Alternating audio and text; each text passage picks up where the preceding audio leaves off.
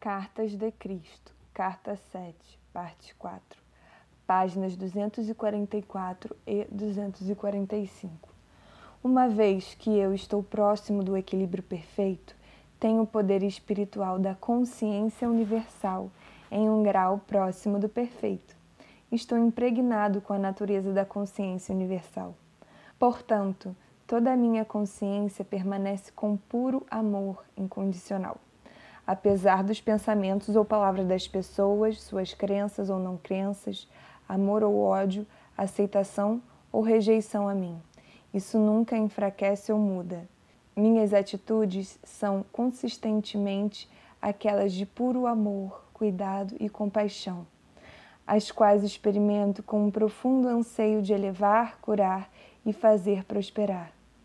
Portanto, é perfeitamente possível para algumas pessoas, se suficientemente sensíveis a frequências vibratórias da consciência, tornem-se conscientes de minha presença ou do amor ou de uma força vital extra, quando estejam em um estado de anseio consciente, buscando, rezando para conhecer-me melhor ou para evoluir espiritualmente.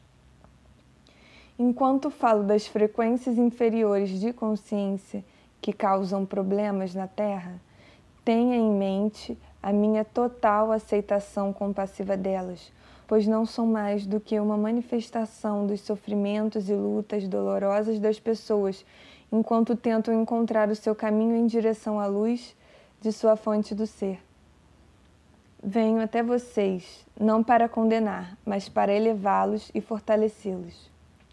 Irradio a minha consciência crística em direção a você por receber e conservar seu nome e sua forma espiritual em mente quando você pede a minha ajuda, conforme a sua receptividade e liberação dos impulsos magnéticos de ligação e rejeição.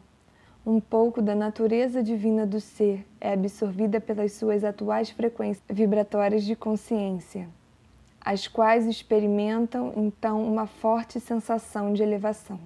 Assim, deve ficar claro para você que, à medida que libera a sua consciência terrena de sua prisão emocional, rejeitando mental e emocionalmente os padrões de pensamento emocional que você percebe que estão em desarmonia com o amor divino, você se tornará cada vez mais consciente de uma inspiração superior que invade a sua mente e mesmo o seu plexo solar proporcionando a você orientação em momentos de necessidade, quando estiver incapaz de perceber as melhores atitudes a tomar ou de purificar-se de seus pensamentos egocêntricos quando reagem a uma situação difícil.